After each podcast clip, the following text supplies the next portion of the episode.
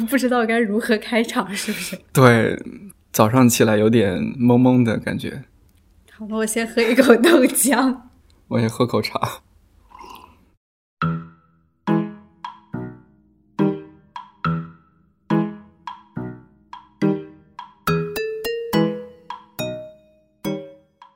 其实一直特别想我们俩做一期节目，但是 DY 真的是太忙太忙了。我们是不是应该先打个招呼啊？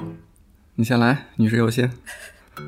Hello，大家好，这里是看理想电台，我是 DY。呃，再多加我一个，我是点点。我记得在上一期节目中，我跟大家说好了，一九年见的，不好意思，在这一九年来到之前，我又突然冒出来。呃，这一期难得我们俩 在一个非常冷的早晨，早早的来到了公司，在公司的一楼的空旷的书房的一个角落里，对一个角落里录制这期节目，而且其实是非常的提心吊胆，因为不知道什么时候其他同事可能就进来，呃，会会被打扰。有时候是可能搬什么东西，有时候可能是作者过来签书。我们今天也非常仓促，也没有在门口贴一个说录音中请勿打扰。哎，对了，那个点点，你一般是在什么环境下录看理想电台？对这个，我特别想在这儿倒一下苦水。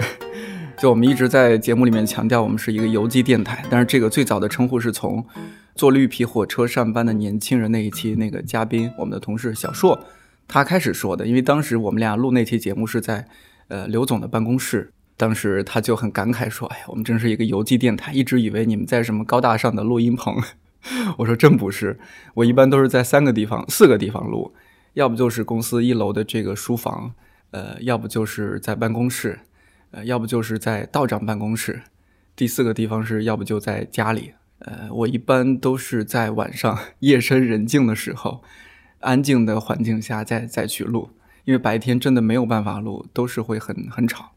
我录制的地方就比较固定，基本上嗯就固定在我的 小床上，所以大家听到的节目都是我自己在卧室里面录制完成的，是不是感觉很亲切？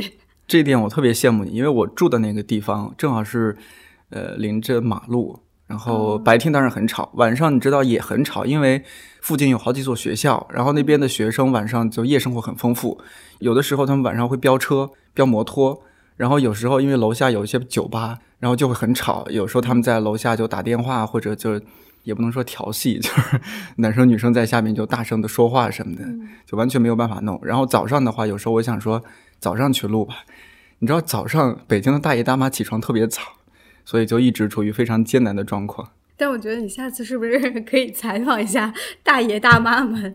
他们嗯，我感觉应该还会挺有意思的，就是。我其实每次特别期待能够在电台里听到一些那种很生活化的场景。我记得好像你有一次采访了那个路人，嗯、我就感觉有一种特别真实。就是你知道，我以前是读那个新闻系的，嗯、就我自己感觉我们的电台有点像那种，就怎么说，有点像往做新闻那方面去发展。我觉得可以。其实我是特别喜欢这种生活化的场景。那一期也是是做就是一百个职业的告白。呃，这个专题最早是你提出来，然后我们拖延了一两年才开始做。就那一期时间很紧，然后我就去公司附近的一个写字楼那边。我在想说，年轻人比较多，然后说到微信小编，多少也有一些做新媒体经验的人吧。嗯，但没有想到那边可能是隔行如隔山。最后那个大哥他是做机械制造方面的，就对这些媒体的东西完全不懂。那问起来就造成一种，最后虽然看起来很失败，但其实我觉得还比较成功的一次接彩。对，就是因为它反映那种比较深真实的那个状况嘛，就很多，包括说可能正在听这个节目的你们，对我们的那个生活状况也不是很了解。在此，我向大家预告一下，就是本来是要有一期就是职业告白，是采访健身教练的。你、就是、你的私教，对我的私教，但是 那个教练离职了 啊，那倒没有，只不过说我这个月实在是有一点偷懒，我一直没有去健身房，嗯，所以大家可以期待一下，我们在之后的节目中也会推出更多的所谓的职业告白的节目。嗯，对我一想到这一期节目最后是十二月三十号的一期，我就觉得特别放松，就觉得。今年份的节目终于是告一段落了。就整个一年是一一把辛酸泪的一种状况。虽然说十十二月三十号之后，马上一月三号又有节目，但总觉得说，哎，先把今年份的这些节目全部结束了，心里特别特别开心。其其实可能很多人确实也不是了解，不是很了解，就所谓音频编辑这一行，就怎么说呢？就我也觉得颠颠这一年特别辛苦，因为 大家知道我们本来由每周一更变成了双更，然后由于我实在是太忙了，所以就呃就我还是维持的两周一更新，但颠颠就是差不多每两周要更新三期，因为你知道就是。所谓节目一旦走上就是更新，嗯，这一条不归路，就走上一条被追杀的路。对对对，就每到就是 deadline，就是每周都有 deadline。我可以说一下，就是最早为什么会有看理想电台这个节目出来？我记得是一七年国庆节之后，道长找我们当时的这些员工每个人都谈话，挨个谈话，然后找到我的时候，他就和我说。呃，想要做一个电台这样的一个栏目，不知道你有没有兴趣？我觉得这个应该也不是他突发奇想，应该是之前会不会大佬们已经商量过，说想要做这样一个事情。然后我当时就特别不知天高地厚的说，哎，没问题啊，可以啊，我还有有一点点相关经验，可以试一下。之后就开始做，呃，我们就最早是，其实我们节目有两个大 boss 嘛，现在最早的一个大 boss 是亮哥。他就开始虐我，我就一直做，一直做。比如说第一期一直磨了七稿，就最终上线的是七点零版，才勉强可以上线。最初的状况是有好的选题就去做，更新也是非常的不固定。到后面一些才慢慢的说，哎，这个节目是不是要固定下来，每周一更？OK，那我们就开始每周一更。然后到今年的呃十月份。呃，那个时候我就开始自己做，自己作了一下。我说：“你看我们的听众的呼声那么高，说这一期一周一期非常的不够听。然后我觉得一年也就做个四十多期，非常的不过瘾。要不我们一周两更吧？”领导当然很开心，哎，好呀好呀，那你加油啊！我说：“好的好的，我会加油的。”然后就开始做，然后发现自己真是给自己挖了一个坑。对我必须要说，就是这个所谓看理想电台这个节目最开始。好像是道长吧，给他起了一个名字，叫做“老干部活动中心”，因为当时是想啊，读者其实对那个主讲人们就是日常的一些生活状态啊，包括说他们对一些日常事件或者生活的看法都很感兴趣。我们可能多做一点这种花絮类的东西，结果就是老干部们 经常找不到，所以只有小伙子和小姑娘 来，怎么说，就有点。陪伴大家吧，然后其实颠颠确实非常辛苦，但是我一直记得他说每每次做电台都真的就是跟打仗一样，然后最后终于做出来之后一发出来，看到那些就是尤其是有很多那种特别暖心的朋友，可能一直在听我们的电台，就跟我们就有点像是那种远程的那种朋友一样，网友就是有点像网友，其实是对对对，然后就怎么说？挺温暖的，就是我我觉得做做我们这些东西，就是会有这样子的成就感嘛。就是虽然很辛苦，但是有一种有一种触达感。嗯，没错。其实刚开始的话，大家对我们的认知还是停留在看理想。停留在梁文道，停留在这些就是大家早就知道的一些名字身上，其实对我们俩是完全没有什么印象的。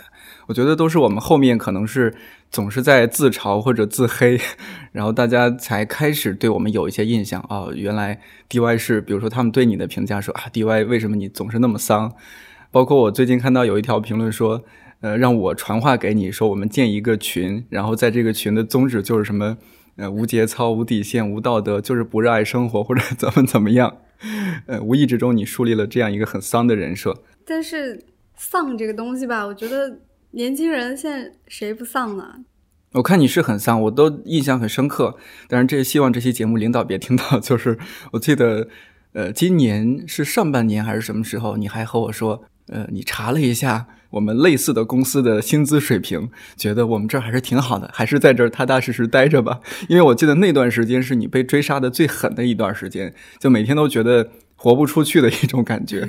那段时间其实还不是，其实每个月都感觉有点活不出去。自从自从那个那个我们的 app 开始嗯运转，十就月十五号 App 上线，对，然嗯后你知道现在就看到的每个节目，可能因为我可能来的最早吧，所以然后又有一些新同学加入，所以嗯每个节目算都是有我或多或少的参与。同时，我还就是大家叫我就是经典本经，就是因为我负责的两个比较大的节目，一个是杨照老师的。中国经典导读，一个是徐奔老师的世界人文经典导读，就这两个节目就一直更新会很长，所以怎么说能怎么持久办呢战？就就持久战一旦更新就开始就开始不停的运转。对，关键是像杨照老师和徐奔老师，他们也都不在北京，一个嗯在台湾，一个在美国。对，然后尤其是徐奔老师，你还和他有时差，这种沟通其实是很对很很 烦的。经常是那嗯个。就是那种，因为我大概知道，就因为我们那个徐帆老师那个节目是请，该说声优吗？还是什么？嗯是是请请人转述的。嗯，然后，因为我们又要没有，我觉得这就是特别，其实是特别真实的我们的录制状态。对，希望大家能够听到。好，那我平时我们对平时我们都剪掉了，今天我们就真实一把。就是那个，我知道他是晚上，就我们睡觉的那八个小时，刚好是他是上午，对，刚好嗯是他白天的一个有点像是黄金时间吧。对然后我可能就把我这边可能根据他的原稿梳理的那个口语化的，就是适合音频收听的一个这样的一个修订版，再返给他，看看老师觉得这样行不行，同时看老师有什么就是我有什么听不懂的地方，希望老师补充一下。因为 怎么说，就是比如说我前一天晚上我发给老师，我希望第二天早上起来就能收到老师的回复，因为可能第二天的下午就约了录制，对，就是就是这么赶。但那个时候他其实可能都已经准备睡觉了。对，就是我们要录制的时候，他反而是睡觉了。然后等我改完，比如说十二点的时候发过去的时候，OK，我看到 OK，洛杉矶现在是早上八点，老师可以再修改我的那个给给他修改的那个稿子了，就赶紧和他沟通。对，所以就虽然早上收到老师的就返回来的稿件还，还挺开心，挺有成就感的，就终于在录制之前能够有一个定版的稿子。但是就长期处于这种状态的话，整个人怎么能不丧呢？主要是想到，比如说后天我还要做一期看理想电台，没错，是这样。我我大致理了一下，我觉得我也差不多是我们 app 上线之后就从，尤其是 app 上线和电台一周一更变成一周两更，都是差不多十月中下旬开始的。我真的从那个时候开始就没有周末了，每个周末都在呃写稿子，然后录制或者剪节目的这种过程中，一直一直到现在。而且而且我发现你有一个趋势，就是、呃，我不知道有多少人是从第一期开始就跟着听看理想电台的，但是我觉得能明显感觉到，就先不说我吧，至少点点老师做的节目是越来越精致了，就还帮我们微信贡献了几篇十万加呃就就一篇，就一篇，就一篇，但已经很不错了。就做这一行有一种，就你一旦前面给自己打了个样，立了个靶子，就立了个 flag，对，嗯、然后你就你就会想，那我总不能比之前差？更差，对。虽虽然有的时候我可能大家能听出来我我的配乐啊，包括内容没有那么那么精致，就我可能更多是呃想跟大家分享一点自己的感受什么的。但是像颠颠他做这些真的是每期都很花功夫，我相信你们应该也都能听得到。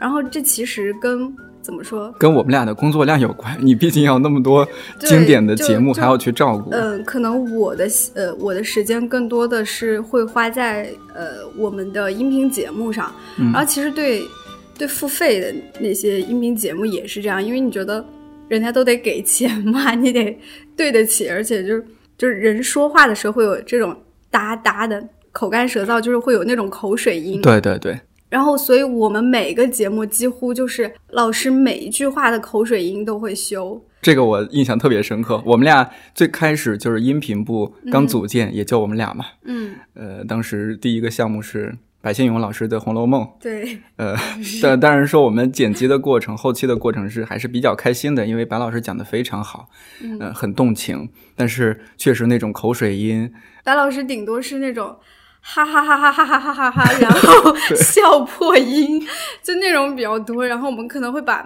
怎么说特别破的，就他笑到 这种这种情况可能会会剪掉。但是杨照老师，杨照老师真的是 怎么说？杨照老师的怎么说口水比较充沛。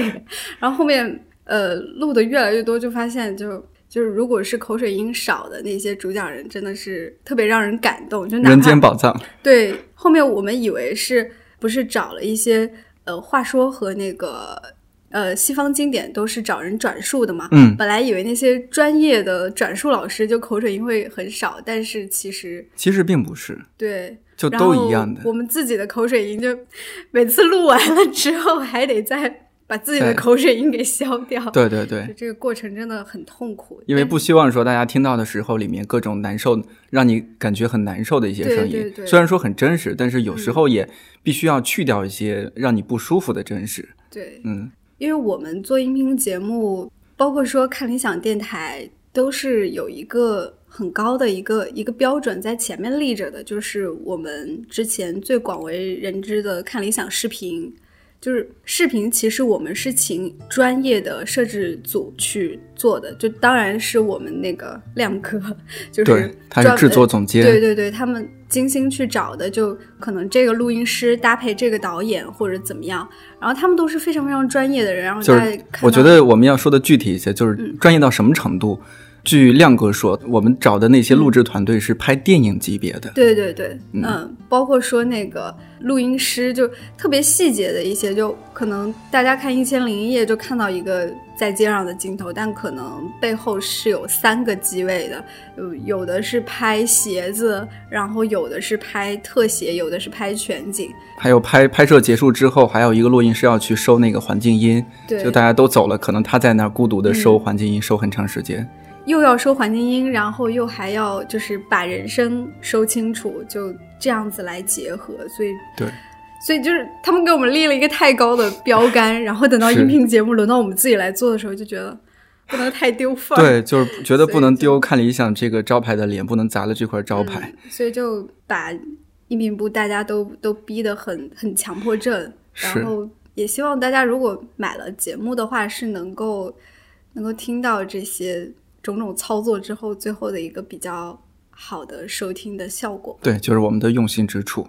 我觉得这一点其实我是特别感激的，因为我觉得在我们这样一个年龄遇到这样的一个公司、这样一个团队，年轻时候我觉得受虐是一件好事情。虽然我确实被 亮哥虐得很惨，但是我觉得他说的是对的，就是我们要做出对得起听众、对得起观众的节目，我觉得是应该这样去做。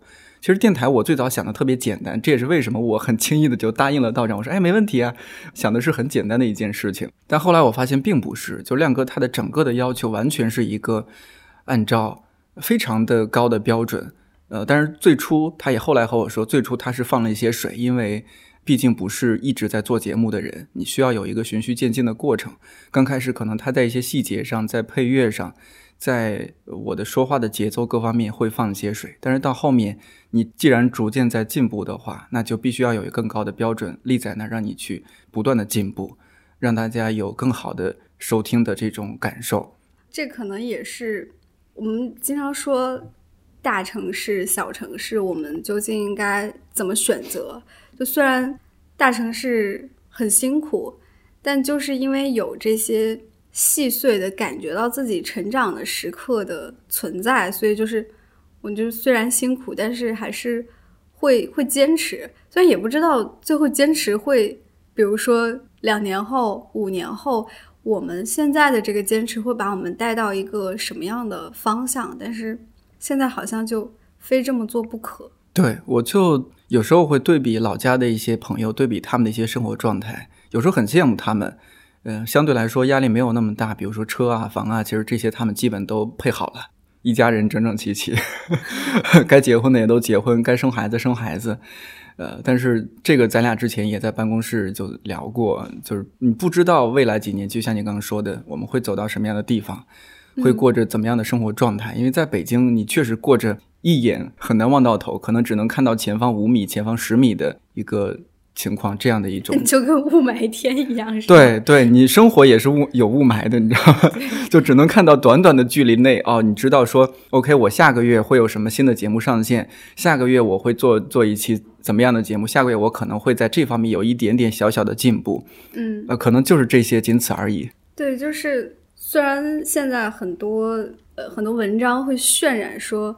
呃，年轻人真的很拼、很辛苦什么的，为什么还要坚持？我觉得，就拿我们俩来举例吧，就我们都是从小地方来的，就是也也有一些朋友就是留在了小地方，你当然会羡慕他们哦。比如说有一百平的房子，能够开车上下班，我们这儿就还跟人合租着呢，就真的是就很惨，就特别是一些。比如说，我有一个长沙的朋友，他在周南中学当老师，然后他已经在长沙买了一个九十平的房子。然后他来北京的时候，就 感觉跟去我租的那个地方，就跟那种探望困难群众一样的那种感觉。但是呢，你比如说，再把我们换换成他，就比如说现在让我去做一个呃中学老师。可能也不是说在特别小的地方，可能就在长沙吧。但是我可能真的没有那么想去做这件事情。就是我经常说，比如说在看理想，虽然很累，但是你让我去别的地方，我总觉得总觉得好像有一点辜负。就是就是我我有我有一个理论，一个分手理论，就是比如说我还没有跟北京分手，我还没有跟看理想分手，那是因为他。给我带来的这些东西，还是比他让我失去的东西要多。就我觉得，我如果实在受不了的话，我肯定会走的。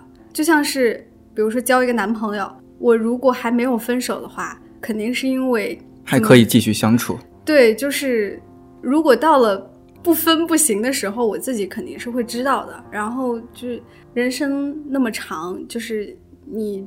做回去的决定是很简单的，但是回去了之后有点再难回来再开始，而且我自己感觉我现在跟回去的那些，就是跟家里的一些朋友，包括说家长什么的，已经没有什么共同话题了，就有一些脱节的。对，嗯，我记得就是我我刚来公司，因为你比我早来公司嘛，嗯，我刚来公司，然后当时办公室。就我们俩人，其实当时我们俩聊天还比较多。有一天我就问到你说你你为什么会留在北京？那一段时间很丧嘛。然后你就说你来北京的理由就是，或者说，对你留在北京的理由就是因为有理想国，就是因为有看理想。嗯，我当时其实 我觉得有点不能理解，因为我从来不会说因为一个公司就留在一个地方或者怎么样。呃，但是之后我们这样去相处，这样去工作，我会觉得说，哦，好像这确实是一个很强大的理由。呃，比如说一个方面来说，你说在这个地方工作，你会不会满足一些虚荣心？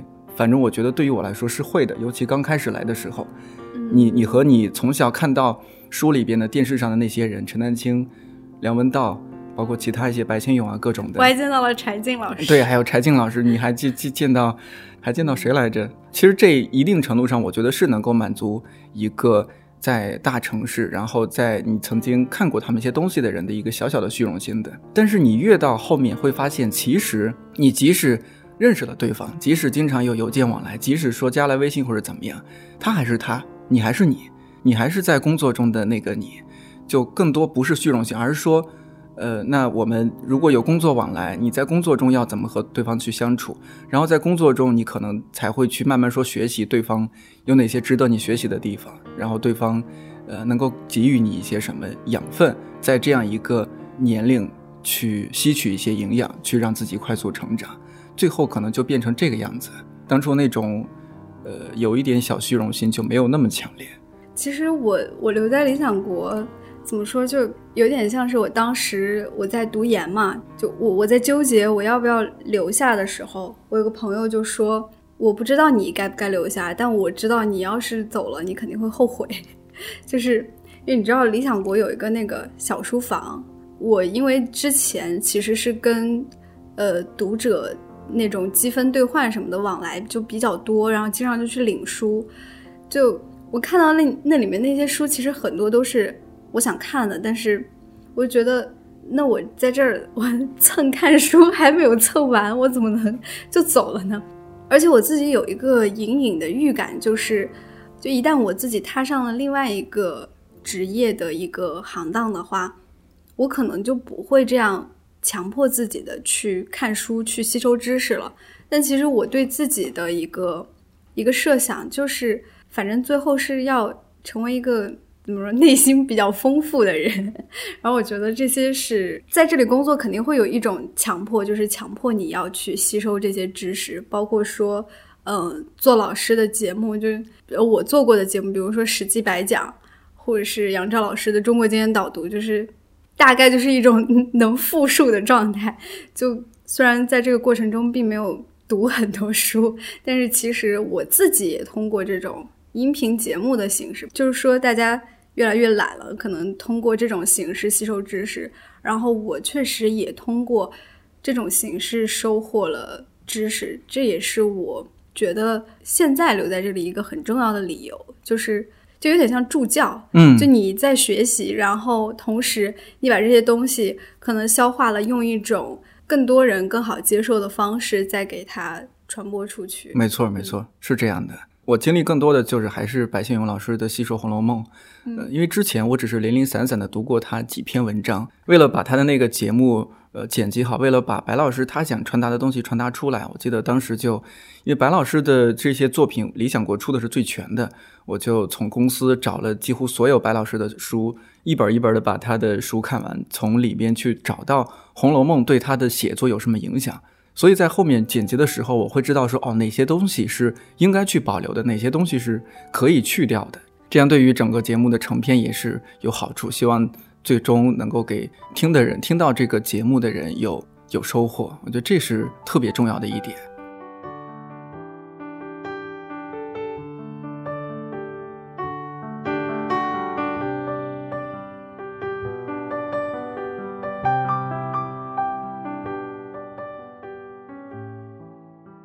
觉得你二零一八年最大的变化是什么？说实话，我觉得今年没有什么特别大的变化。如果硬要说我有变化的话，呃，就是头发白了好多。一七年的时候，就我一直是一个以自己的发质自豪的人，每次去理发，发质和发量自豪的人，就每次去理发，理发师都会感慨说：“哇，你的头发好黑。”这个之前真的没有特别深的感触，就你只有只有自己真正去做内容，你去想选题，你去想这一期节目的。稿件，嗯，的节目怎么去设计，然后去写稿件，一边读一边去修改，说这个地方这个词语读出来，呃，写出来是一回事儿，但是读出来可能是另一回事儿，怎用怎怎样的一个词语去替换它是更好的，大家听起来是更舒服的，更到位的，就一遍一遍修改，就是完全是一个自虐的过程。最终节目制作的时候又想，哎，这个部分要用这一段音乐，这个部分要用那个那个音乐，然后。整个这些就非常自虐，然后所以现在我每天就是洗洗头发呀、洗漱啊什么的时候，一照镜子就觉得，哎呀，头发又白了几根，头发又掉了多少，就就特别的惊人。我最近都开始研究什么发际线粉，还有研究除了清扬之外，有没有更好的对头发好的一些洗洗漱用呃洗发用品。嗯，其实你是变得比。去年更辛苦了，所以才会有这些所谓 身体上的变化。对，主要是就是脑力劳动更辛苦了。就去年你在剪节目的时候，虽然也要动脑子，也要去想想这个地方该留，那个地方不该留，包括做一期音频节目的文稿，也要去查一些资料，找一些素材，找一些配图。但那个过程，我觉得就相对还好。虽然当时觉得也，当时觉得也还挺挺。挺麻烦的，但今年会觉得说，哦，原来做这样的事情，尤其你作为一个一定程度上的一个内容生产者的时候，才发现原来这是一件多么多么的辛苦的一件事情。呃，但是前段时间开会的时候，道长还说，嗯，哎呀，我们这一周才一一两期节目，不至于吧？不会太辛苦吧？但是主要他是他是。那是道长啊，对道长他自己就是能够比较很顺的就能够把一期节目做下来，而且就因为他有这个，他有足够的储备。对对对，然后但他不知道的是，就是每天，比如说他周三要更新八分。他可能周二晚上才录制，我们同事要早上五六点钟就起来开始剪，因为一定要在周三的中午能够把它做出来。其中可能也有一些要配乐啊、资料啊，包括说新媒体那些文章的编排，就是其实这是一个非常繁琐的一个工作，就。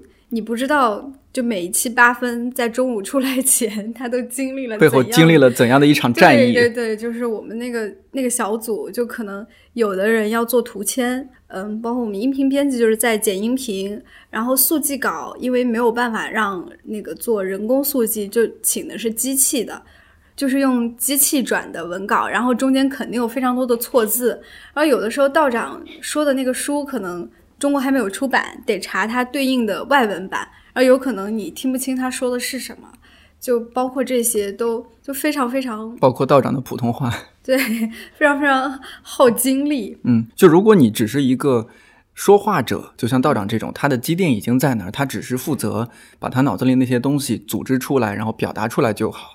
但是这个之后的过程实在是太多了。嗯嗯，头发就越来越白。对我其实感觉。我以前是一个大家说的那种沙发，就是我本来头发是很蓬松，然后发量也很多。今年特别是下半年就开始 很油，狂掉头发。你 也是啊？就是一抓就是一把的那种。就我后面我都跟我们领导说，我说领导再这么下去我真的不行了。就是比如说领导给我们的要求是每个月要上三个节目。我说这个月真的不行，就新上三个节目。对，就其实非常非常赶。然后你知道道长的要求又很高，就包括说他说的那个所谓知识的剧场，对，就是因为这个概念，因为我们整个音频部门从今年回来，就是生活节回来之后，除了更新那个《史记白讲》的那个增订版之外，就几乎没有节目出来。大家都不知道我们在干嘛，然后我们就是在磨这个知识的剧场，是，就等于是怎么磨呢？就可能你第一批听到的节目，不能说第一批，就每批听到的节目，可能主讲人都录了有差不多三次吧。然后我们给给自己定的一个线就是主讲人不能录超过三次，我们一定要在三次内把它解决。但是我们自己的配乐就不知道尝试多少次，这样。点点刚刚说的，他说，呃，他做那个第一期电台的时候，可能弄了有七八次，我弄了七次。我们就是把主讲人录的第一期节目，可能就放在中间，然后可能围一圈有十多个人，每个人要提意见，就这样去去打磨出来，包括说配乐、主讲人的语速、这个结构和它中间的逻辑，就嗯，反正就是非常折腾。对，尤其付费节目的话。配乐要涉及到版权问题，因为你是已经已经是商业行为，那这个配乐就非常的谨慎。我们得拜托，比如说亚东老师去帮我们做一些音乐。如果他忙不开，我们还要找其他的一些工作室帮我们做一些定制的音乐。当然，这是付费的。嗯，总之就是怎么说，所以我头发掉的也很多。然后真的有几次就因为第二天节目要更新，然后前天还没。没弄完，但是因为我整个一天都处于马不停蹄的状态，结果到了十一二点钟的时候，我还在剪节目，就当时真的特别绝望，就感觉有一种 生理想吐的感觉。但不行，就是你你说了一三五更新，你就得一三五更新，所以对没有办法，这个就我们不能开天窗。嗯，像前几周有一个周末。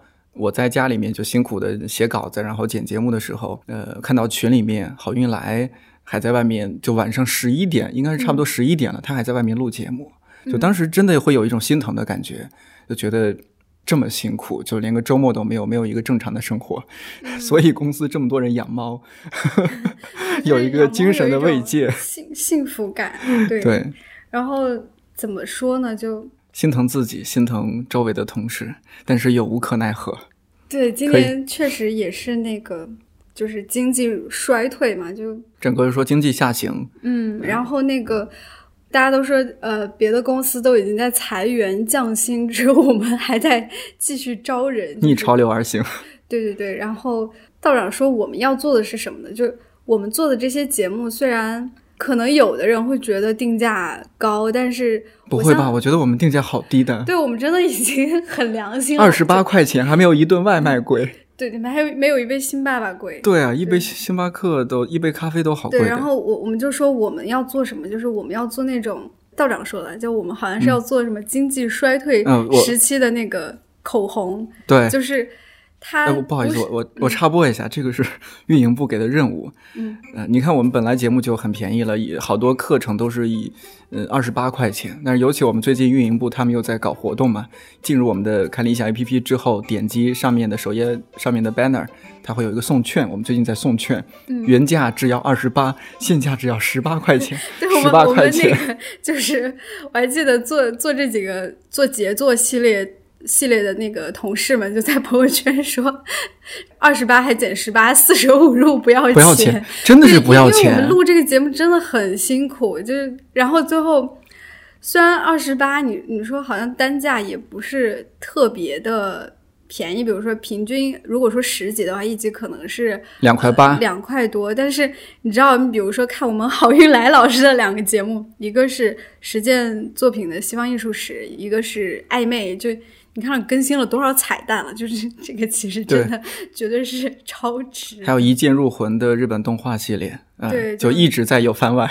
对啊，所以嗯，我们真的很良心。我真的无数次觉得我们的节目真的太太便宜了，但是不是说要 就吸干大家的钱包？更多是感受到就是同事们做这些节目的辛苦，以及老师真的讲的就是很有价值的内容。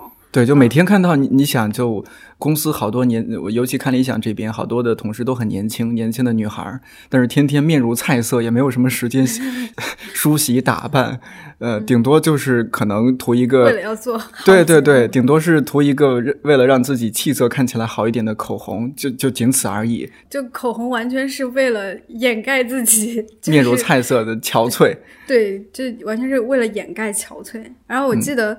道长之前跟我说、跟我们说的那个，说我们要做的节目是什么？也不是说我们要做的节目，就是看理想要做的，就有点像是经济衰退时期的口红，或者是咖啡，就是在大环境都特别不好的情况下，就是最近好像月亮和六便士也很火嘛，就总有人是在抬头看着月亮，就那种口红或者是咖啡，就我们的这种。消费吧，就是它让你买得起、消费得起，而且它是能够提升你的价值。对，然后有一些怎么说，精神上的寄托和一种抚慰、提升的那种感觉吧。对，今年经济下行真的很厉害。我，我忽然想起来，就是你说到这一点，你你问我二零一八年最大的变化，我觉得最最大变化还有一个，就是整个二零一八年我都在不断的消费降级。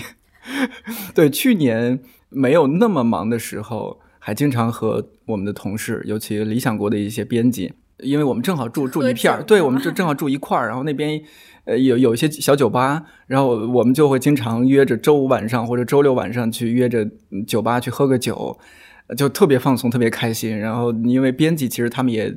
呃，除了做书的那一面，其实还是有很好玩的一面的，哎，去聊聊天，然后顺便也 聊一点点工作的事情，就就就很开心，非常开心。但今年的话，就，哎，觉得酒吧的酒太贵了，我就都是从超市，呃，买买囤一些酒买过来，然后在家里面喝。不那么忙的时候，偶尔叫同事，呃，来到家里喝。但已经有半年多没有同事来来家里喝了，大家都特别忙。嗯，就。我今年也是，就是我数了一下，我应该出去和朋友聚，我都不知道，我都忘了今年有没有，可能有过一次，还是就是基本上就不夸张的说，自从 App 上线之后，我没有一天不在加班，是，就 没错没错，一样一样，就真的，嗯，我觉得我的朋友都会，我的一些哥们儿都快抛弃我了，就我特别不好意思，每每次他们问我说。怎么样？这周末我们出来吃个火锅，或者怎么怎么样？我甚至有一个朋友，他弄了一个群叫“青山不改，绿水长约群”。我不知道明年会不会好一些？你觉得呢？我觉得，你知道，大家都其实会对晚辈有一种照顾的心态，就包括说，嗯，你说我自己还好，比如说。我部门下面有新来的九五后小朋友，嗯，你就看到他们，比如说十二点还在发亮哥审片，你就会觉得怎么说有点有点心疼吧？我们 更该心疼的是亮哥吧？他既要审视频，又要审音频，我觉得他耳朵真的会不会出问题啊？嗯，回头去慰问 慰问一下，慰问一下，亮哥辛苦了，真的辛苦了。对，怎么说？我我我跟颠颠刚刚也说了很多，我们做这个这个工作的一个辛苦吧，就因为真的很辛苦，但是也说到了我们的那种成就感，包括说听众听了你做的节目，就不管是电台还是说你你做的那个音频节目，就看到用户比较好的反馈，你心里都会觉得特别开心，特别有成就感，就对。就有点像是我们以前有点说烂了的那个话，叫做什么？金杯银杯不如用户的口碑。不是 怎么怎么这么不文艺呢？呃，文艺一些，文艺一些。像我们这调性就。对，我就特别想到这句。疲惫生活的英雄梦想啊！对对对对对，这句话特别好。但是呢，来年如果说要在这个关口，呃，许一个愿的话，我觉得还是英雄梦想肯定还是要有。嗯，但是疲惫的生活也一定是需要改善的。就比如说要注重养生。对对对，我就我相信，就是不只是我跟颠颠这样，可能跟我们很多类似的年轻人，特别是在一些大城市，在自己拼搏，可能还有一点无依无靠的。我相信你们肯定心里也有自己想要坚持的东西。那我觉得，那就把它坚持下去，但是千万千万不要忘了，就是把自己照顾好。对对，嗯，说到这儿我就想起，比如说我们电台里面有几期，包括你做的什么治挣扎的年轻人，嗯，让我做的绿皮火车，呃，绿皮坐绿皮火车的年轻人，什么等等这些选题，其实也不是说故意要卖惨，或者说是故意要做一个催泪的一期选题出来，而是说你身边确实有这样的人处于这样的状况，包括我们自己。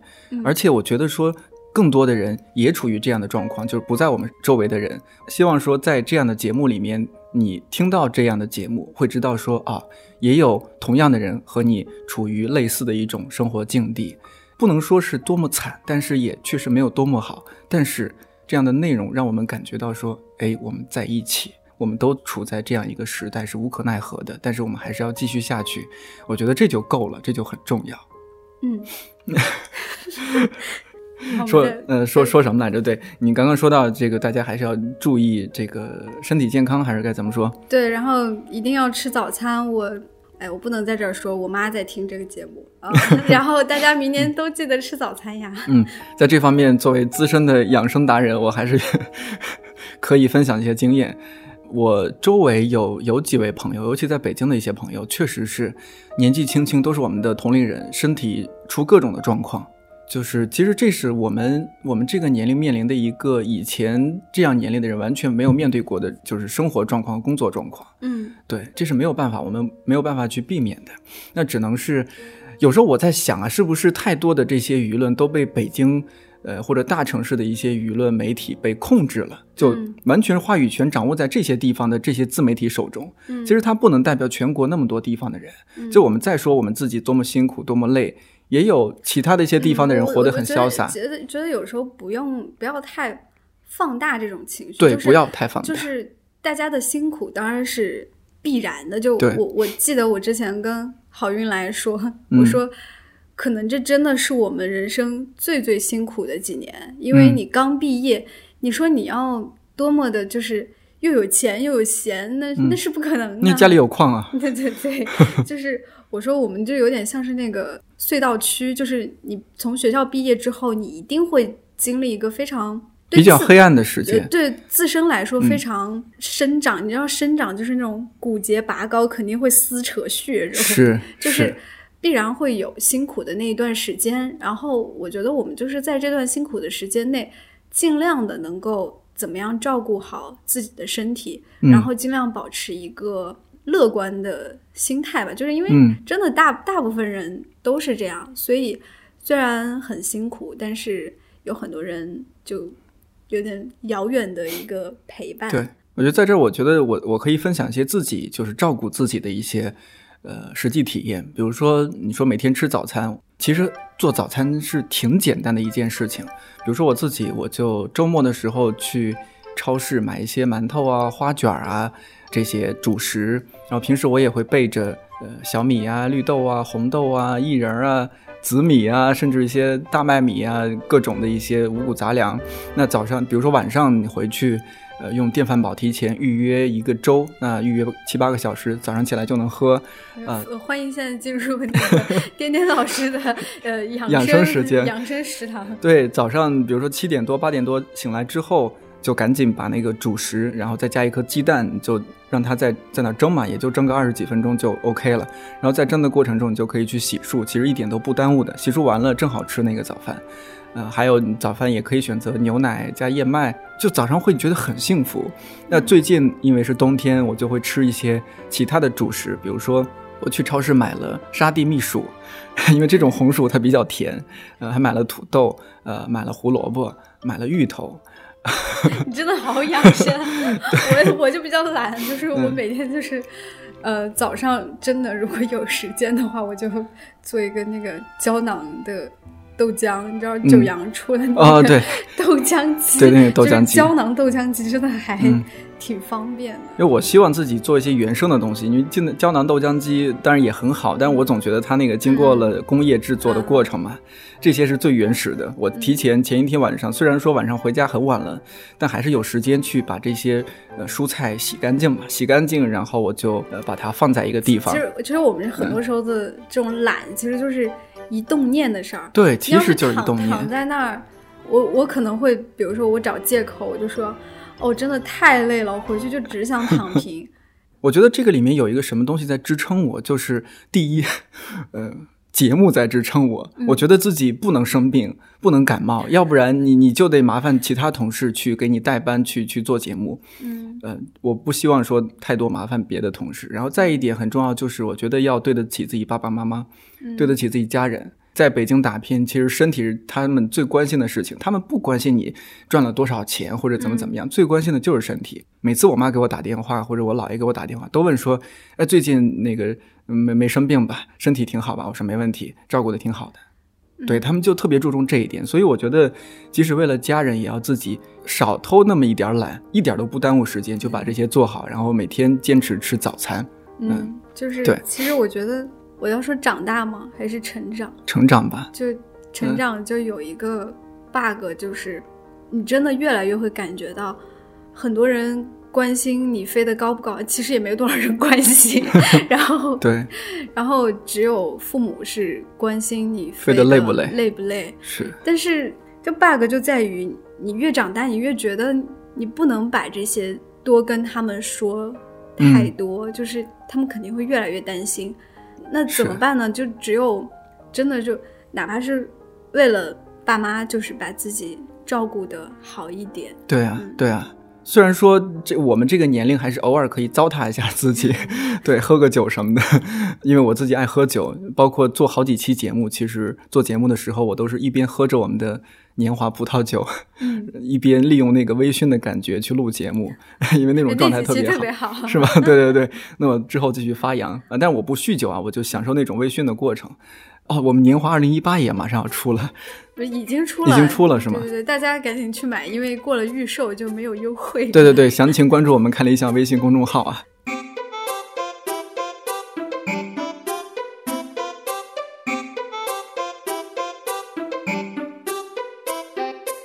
怎么说？我觉得可能很多人二零一八年都有很多想纪念的事情吧，就。包括你看，我昨天做了一张图，我觉得特别有成就感，就叫“二零一八的微光”啊。哦，我好像有看到，有对，就是就是昨天你生日吗？昨天我昨天 DY 生日，对，昨天生日，然后前一天还要做电台，做的怎么说？做的本来说十二点准备发个朋友圈的，发现来不及了。然后呃，先不说这个，不说这些，差远了。然后就是拍那个蜡烛的时候就。我就做了一张图，叫“二零一八的微光”，然后底色就是我们今年二零一八年上线的所有的节目。就虽然我们现在还是一个小平台，对，然后真的是有一种微光的感觉。然后可能暂时只照亮了一部分人，但我们希望以后它能够照亮更多人，更多的人。对。然后其实对于我们自己来说也是这样，就是包括。比如说，我主要在负责的音频节目，你主要在做的电台，其实我们也都是一个起步的阶段。就我们希望这个光能越来越大吧。对然后前提还是你要把自己身体照顾的足够好，身体是革命的本钱。其实就是像颠颠的这种养生时刻，我我觉得是一种自己的一种生活的方式，或者是一种生活态度，禅定吧。就虽然大家很辛苦，但我自己希望，我昨天许的生日愿望是比今年能够少加一半的班儿，那不可能，就 不可不要这么。悲观。就我是希望能够找回一点自己的生活，就不管是说这个生活是去养生，还是去跟朋友聚会，嗯，或者是比如说我在我们办公室就学会了那个手冲咖啡，嗯，就是那些时刻，就是让你觉得呃你是活着的，真实的活着的。对，就所以说我们这一代人为什么真的很容易丧，因为年轻人哪有不辛苦的嘛？但是又非常容易好，就是嗯。很容易有一些小确幸，比如说你晚上泡一个脚，你感觉哦，那真的很幸福。浑身都通透了，或者是你今天冲了一杯就是很好喝的手冲，嗯，就包括说你再给他拍个照，然后就我我现在越来越觉得，就是拍照分享生活、朋友圈这种，其实是对自己一个现实生活的一个小小的脱离。我每次都说修图是我的禅定时刻，就哦那段时间真的很美好，然后 行吧修出来一张嗯照片，然后发朋友圈，让大家点赞，嗯，就感觉用这种来磨平一些对对对生活生活的伤痕对对，我觉得是需要这样一些。我相信每应该每一个人都应该有，或者说都要去找这样一些时刻。有一期我还特别暴露了自己的一个小癖好，就是你看我们又被打断了，这就是我们真实的录制情况。呃，有个小癖好就是我爱刷碗，就真的特别爱刷碗，因为我我特别喜欢把碗从油腻变得很干净。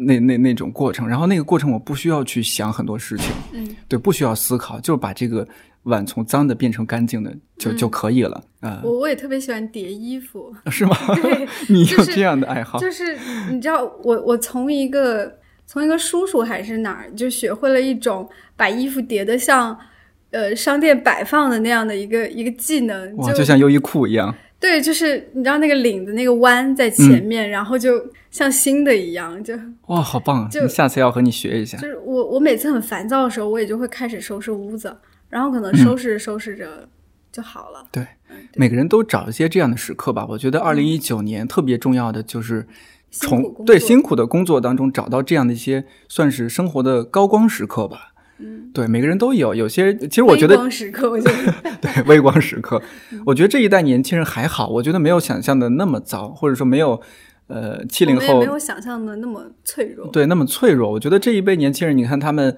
包括说你像你说的这种修图，会让自己感到放松，我觉得很好啊，我觉得很很棒。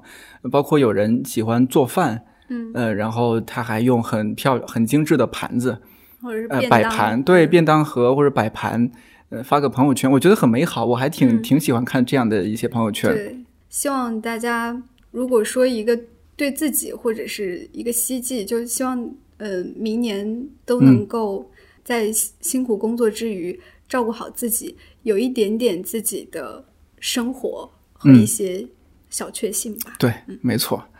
然后继续加油。嗯，这期节目上线的时候是十二月三十号，其实马上就就要翻翻篇儿了，就到二零一九年了。然后这一期节目上线的时候，DY 同学啊、也正好是假期哈。你假期你会去哪儿？可以透露吗？？Singapore，哦，你要去 Singapore 啊？对呀，我去，我要去赤道。哦，你要自道啊？我们做了很多台湾老师的节目，所以我我也可以学台湾腔，就是大家可以，嗯那可以，就那你要去那边就，其实这种感受还蛮奇特的，就是你上飞机之前要穿穿很很厚，因为那几天我看天气预报，北京是很很冷的一个状 Singapore 我，要穿夏装，要夏装哦。到时候记得要分享照片到群里哈。对我肯定会的，因为就是喜欢拍一些美美的照片，嗯然后、然后骗大家点赞，然后就感觉自己是世界的中心。哦，那这样子我我也可以透露一下，那节目上线的时候，应该节目是我来上传哈。好了，我们恢复正常行不行？对节目呃上线的时候，我应该是在 Thailand 的，因为呃之前就我们是这做这期节目是来拉仇恨的，是吗？没有啊，你我们这一年过得多么的惨啊！对啊，总要可以出去安对慰自己，出去放松一下也给自己就是对点这种礼物什么的。给自己放个假。其实看理想电台有时候像一个小道消息的一个发布平台，就其他我们微信号，毕竟它是一个太大的一个体量，有些内容是不合适发的。我觉得在节目里面可以透露一些小道消息，呃，这样我们在节目最后，我想预告一下我们二零一九年有可能发生的一些事情，呃，有没有什么？我知道你信息掌握的更多一些怎么说呢？我们会 不能透露太多，我啊，觉得、不对，不透露太多，呃但是透露一就点点。就是，嗯、在年前呢，我们呃还会上线呃一个非常非常好听的节目，就是很适合陪伴大家过年，有点像那种围炉夜话的感觉。呃，然后就是我们可能会做一个呃新春特辑，就有点像串门一样，就是到时候大家就知道了，反正就关注我们的那个看理想的微信号和 APP，就是我们一直在筹备惊喜中，然后等到春天的时候，就会上线。不是不是，有春天的时候有更多新节目上线，就绝对是会让大家眼前一亮。对，而且心心里面是春暖花开，真正的春暖花开。嗯，嗯，那我再接力一下，第二个我想透露的就是，二零一九年我们终于不再是一个游击电台了，我们公司马上要搬到附近的一个一个地方，终于可以在一个安静的录音棚里面，不会被敲门声打断，不会被推门声打断，不会被楼道里面那的不一定，我们明天要录很多节目呢，说不定就被主讲人占了，你、啊是吗 还是得游击。那总的来说，最起码有一个地方了嘛，还是有了更多的选择。呃，希望可以制作更多更好的节目给你听。还有第三吗？我觉得看理想就是一个虽然不大，但是是很有生命力的地方。嗯，嗯，希望大家也和看理想一样吧，就一起在成长新新的一年能够充满生命力。对，那就祝大家二零一九年新年快乐。这次真的是一九年再见了，反正就是大家健康开心啦。对，开开心心的，呃，好好工作，好好赚钱，特别重要。好好养生，对对对，那就这样吧。就就这样吧。嗯啊，赶紧去剪节目了。那这期节目我们就到这儿，我是 DY，我是点点，新年快乐，新年快乐，拜拜。拜拜。こっちだよと手を引いては明日につなげ